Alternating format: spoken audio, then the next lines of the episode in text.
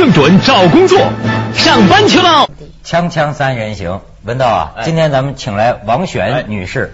很不好意思，让你自己出机票，咱们这个预算这么紧张，你自己出机票，你们已经那么困难了，所以我们觉得特别不好意思。但是你仍然愿意到我们节目里来讲，我想你是有话要讲，因为呢。呃，可能有些观众很多人都很熟悉你了。这么多年来，就是侵华日军细菌战的中国受害者的诉讼团原告团的团长，就是王选。对，我昨天看了一些你的材料啊，你是浙江义乌人。对，说是一九九五年的时候，他看到一个消息，他才发现，在他的老家浙江义乌，当年日军的这个细菌战，好像你们家族就有八个。被害者是吗？对，一一个村子是一个总的一个家族，就是我们自己太公的名分下面八个。哎呦，从那个时候起，他他本身还是日本筑波大学的硕士呢，本来准备将来当外交官呢。但是我看啊，你至少这半辈子就搭在这个对日索赔上了。半辈子还没有，但是确实是我到日本去八七年去留学了嘛，到今年是刚好二十周年。嗯，这个这官司打了得十来年了。对，九五年开始打这个官司，前面的到日本的留学好像是为后面这个，呃，从九五年开始的十二年做的准备，找找到了自己的意义。对对对对，前面学日语啊，学日本的文化，因为我原来是学英语的。啊，听说你现在这个日本话说的相当好，所以他第一当年第一次出现在这个日本法庭上的时候，说他一站在那儿他就他就掉眼泪，你就哭，然后说是女法官看着他也跟着他一块儿哭，那是怎么回事呢？是的，是的。我觉得一个自己觉得到日本来了这么多年了哈，跟日本社会产生那么，因为我不管是读书也好，打工也好，总是有一定的距离的。那么一个一个接触点啊，居然在法庭上。嗯。然后呢，这个交汇点，这个接触点还是跟历史跟现实，五十多年以前的事情，还有祖先。你要知道，我们这个家族，我们现在刚刚修了家谱，有九百年的历史，我是第三十五代。啊，北宋名将，所以呢，都交汇到这个点上了。那个时候，再说我爸爸以前跟我说的，呃，还有我在插队落户的时候，我们的呃村子里的我姑姑啊，他什么跟我说的，全在那个片刻都交汇在一起，所以自己觉得百感交集。然后又是一个女性嘛，这是不知道怎么讲哈，还没有说话就眼泪就掉下来了。而且当时呢，这个原告席上就他的老乡了。也就是呃这些七呃七老八十的都是这些受受害者啊，老人家虽然听不懂他讲的日语，但是看见他流眼泪，他们也流眼泪。哎呀，我觉得当年你们这个村子真惨呐！我看到一个细节，就这个细菌战，他打了之后，村子里的人不是得这个鼠疫吗？对，得鼠疫，村里人哪能治啊？就给扔到祠堂啊，扔到外边就等死。而且还有那种个案，这个日军呢，还还解剖，把这个肿大的那个淋巴呀。拿过去做材料，再去研发更厉害的这个细菌武器。后来他们在全国各地搞调查呀，最后他这个原告团有一百八十人。但是现在啊，他们就出现另一个问题，我觉得这个旷日持久啊，这些人都是年纪很大的了。呃，好像当年的一百八十个原告，这些年陆续有一些人就去世了。那么这个问题怎么办呢？我们现在一百八十个原告里里头，五十五个人去世了。很让人难过的。其中有没有给你留下深刻印象的？有有好多啊，就就越是那些当年就是沦为孤儿的啊，所以年纪轻的从小呢营养不良，生活特别困苦，当年曾经经历过的这个这个这个鼠疫啊或者这种细菌战的灾难的人，你想嘛，一个年纪大了，还有一个有的人身体也不好就去世了嘛，去世的都是那样的人。他们这个去世之前。这个意愿还是要坚持把这个官司打到那当然，这这最主要的动力，诉讼的动力是来自于这些当年受过这个受害的人，嗯，受害者自身。嗯，我们手头啊有有一些这个录像片段，就是这个原告团里的这些受害者哈，我们可以看看。生生就拉到我的嘴，是吧？大家你啊一定要呃把我们的悲惨的情况，把我的苦。我这样的苦是日本人害的我的，你要到日本去向日本政府、向日本人民来诉说，要讨回这个公公道。我们这个人就这么白白的死掉了嘛？我奶奶、我妈、我奶奶都死掉了，他全部他去野外去夜里偷偷摸摸的送去这外国头的。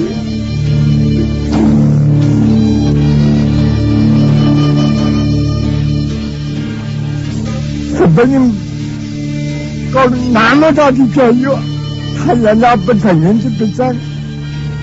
这个学者，我有生之年我一定要达到的。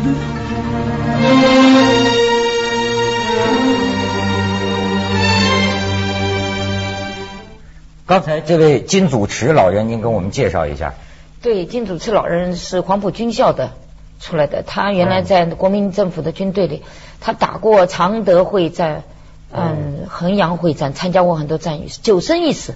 所以他是我们义乌呃城里的人，我们村子里有一个有一个姑娘是嫁给他哥哥的儿子的，他哥哥也是鼠疫的时候鼠自己得过鼠疫，感染过鼠疫。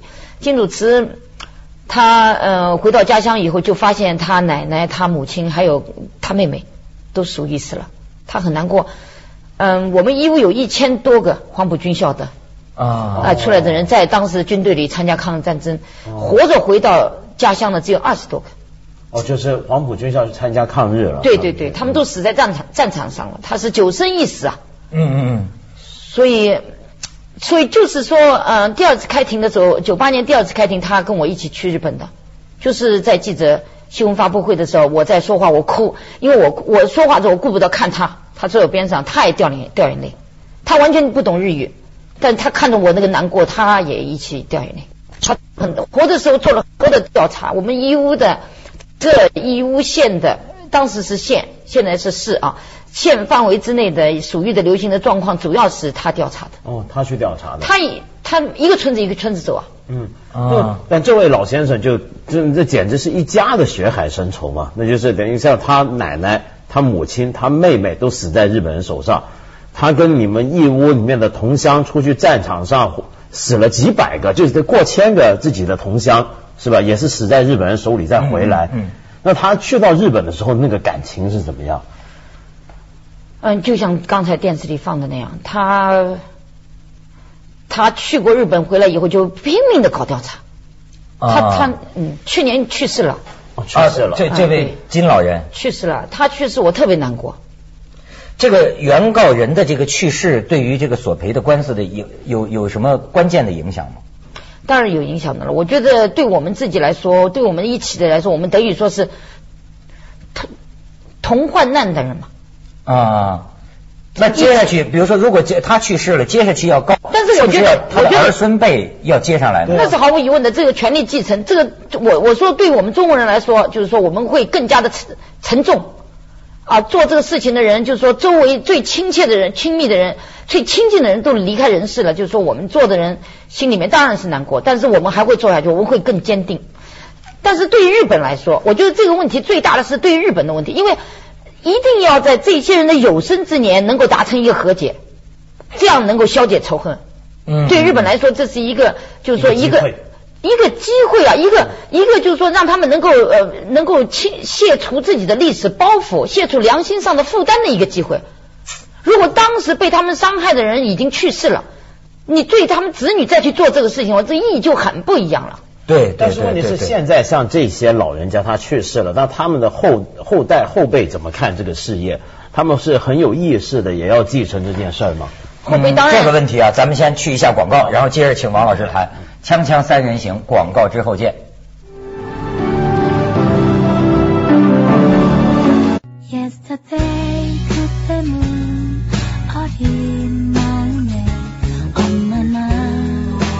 零零六零零二八。刚才说到这个受害者原告老人一个个的过世了，他们这个子孙的情况态度怎么样？子孙呢？当然了，就是说。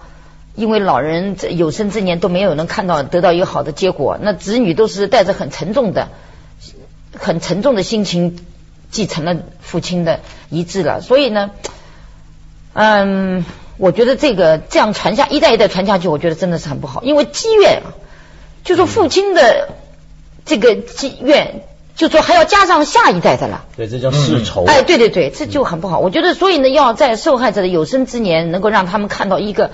光明的结果。这个好多原告老人好像他本人也走遍全国去去调查去找证据是吗？也有这样的，也有这样的。啊我们这里，我们觉得你不要走遍全国了，就是说，你像像我们义乌这样四十多个村子都发生过鼠疫，嗯，啊就是互相传的。附近的就就是比如说我们这个村，呃，崇山的人逃到邻近的一个村子去了，结果那个村子死了一百个人，一百多人。哦，就把鼠疫传过去。传过去了，要传的，所以当时就说，因为你想农民嘛，但战争期间原来就是有政府的，当时我们政府也想着要救济，你他没有办法救，呃，进行那个防灾了，政府只能躲在山里头写了一些档案材料，现在还有。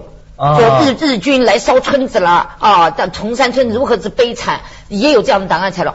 所以呢，从农民只能依靠这个亲戚关系，嗯，就那就是逃了，分死。那么就找到比如说嫁出去的女儿啊，或怎么样，结果就把这个鼠疫啊就带到整个的。扩散。啊，对，但是呃，当时我听你说有很多是孤儿，就是说全家都死了。对那么那些孤儿的状况是怎么样？孤儿，呃我们我们那个呃原告团里有一个孤儿叫娄良琴的，这个人死了，我特别难过。哦，也死了。对他，他上次就是我们我们开了一个会以后，他儿子来的。他儿子，因为他后来就流浪到新疆去了，哦因为他没有家嘛没有家。他小时候呢，他他的故事就是让人特别难过。他到法庭上去发言，他从头到尾的在那里讲，我从头到尾的就是掉眼泪，看着他就掉眼泪你给。我们讲讲他的故事。他是怎么呢？就是说他父亲在外面打工，然后呢，他是只有一个儿子，只有一个儿子呢。他们家里呢，就是他母亲还有他的呃姐姐姐都是属于死了。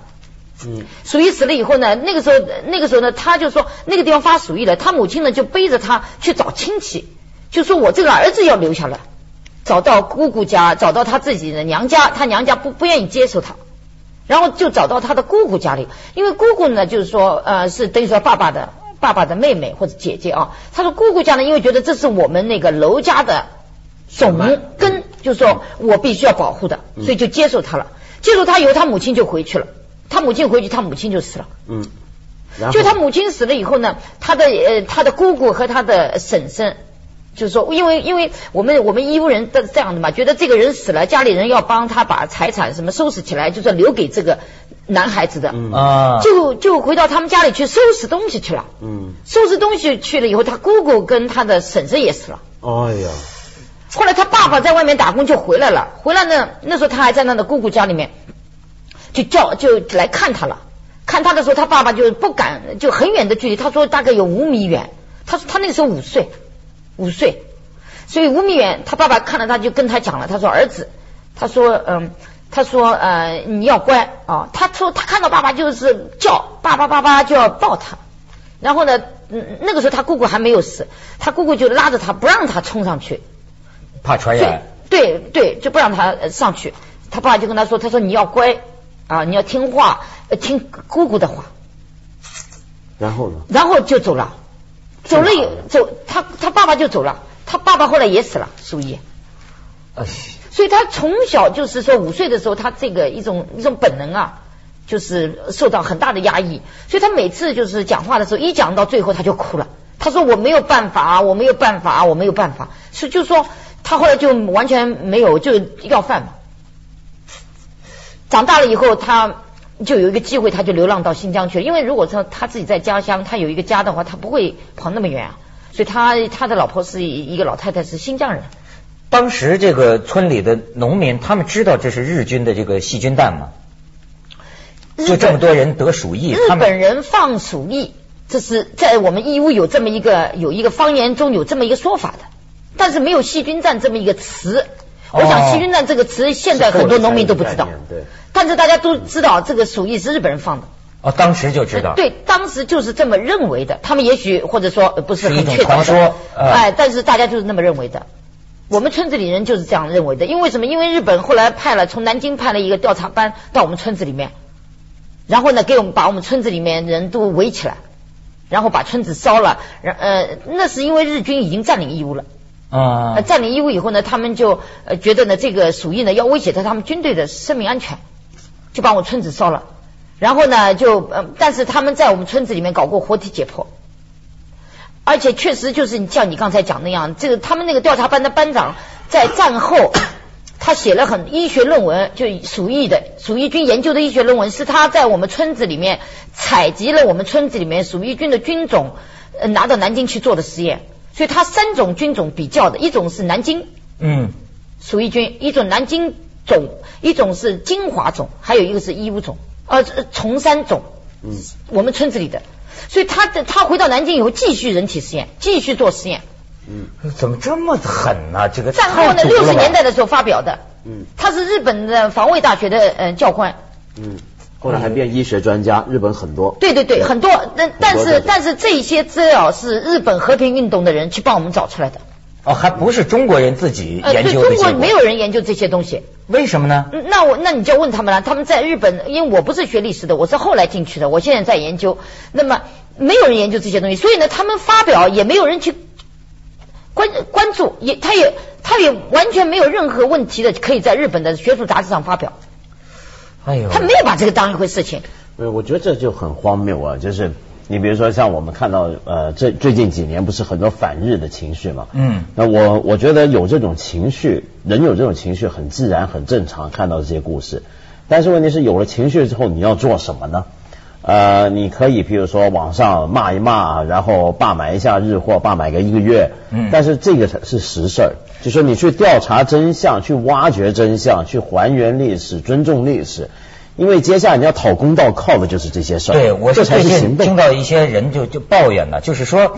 这个这科学是这个世界通行的语言呢。嗯一说起反日，咱们那砸玻璃的、喊口号的倒是劲头大，但是呢，你真要讲起日军当年给中国带来的危害，咱们缺乏这个实证调查这个细节。你别说日本人他企图什么掩盖南京大屠杀，但他也是拿出来说谁谁谁杀了多少个，这人跟这人是什么关系。咱们在这方面当然是种种原因了，但是你们打官司是不是也觉得这个取证工作有所不足呢？不是取证工作不足，而是做事情的人真的是非常少。他有些年轻人，比如说来一下子就走了，他往往就是一种情绪的发泄。另外还有一个，我就觉得我们在表达自己的这种不满的时候呢，他用的是非常暴力性的。那种，比如说语言啊，嗯非常的种族主义的东西啊，对所有的日本的仇视啊，我觉得这是不公正的。就说，第一就是说，我们中国人也也讲，就是说日本人民也是战争的受害者。我们虽然讲吧，我们没有一种具体的，不是真正这样想的。应该看到，就是说，这个侵略战争的最主要的责任是在于当时的日本政府，嗯嗯嗯，特别是天皇。我觉得日本人民不管他，他也介入战，他当时支持战争，日本的人民啊，没错。呃，他也参加战争，但是战争给日本带来了这个国家带来了毁灭性的灾难。日本人民确实也受到了战争的灾难，所以我们觉得我们要看到，当呃日本人受到的灾难，这个东西呢，在跟日本人在讲历史的时候呢，这个前提我们不能忘记。嗯，所以呢，所以日本人的问题就在于，很多日本人都觉得我们已经被挨过原子弹了，我们已经受到惩罚了，我们自己那么惨，他就没有那种好像往回说去忏悔啊，呃追究不，。他他就是说，他只是说在自己的直接经验里头。对，他觉得，哎呀，我们战后没有吃的，我们那时候这么可怜，很多飞机把我们，比如说，呃，把我们许多房子都炸了他就没有想到在中国发生的事情。对，嗯，所以这正是你们在日本这个大声疾呼的事儿。对，所以呢，我就觉得呢，呃，就是说，不过我们在跟日本人就呃在谈这个问题，认识这个问题，也要看到这一点，就是要看到日本在战争中，日本普通的老百姓在战，因为他们的责任很小，但他们受到的，但是受害是最大的。战争的受难的人，真正受难的是老百姓，不管是在哪个国家，哪对，老百姓在哪儿都是苦。对，所以呢，我们不能说所有的日本人啊，要要要呃那个。呃再说，另外还有一个呢，就是说战争结束以后，日本社会上有相当程度对战争的反省反思，还有许多日本人支持我们打官司啊，比如说七三幺部队的老兵出来作证啊，嗯就说呃我我，所以我们不能说。哎，不能把日本人当成是一个概念来说。对对对，哎，我觉得这个咱们先去一下广告，锵锵三人行，广告之后见。手也很苦。呃，这个我也注意到，有人把你们这个索赔行动啊，当成一种中国反日情绪的代表，你你你怎么看？这个我觉得，嗯，就说反对细菌战。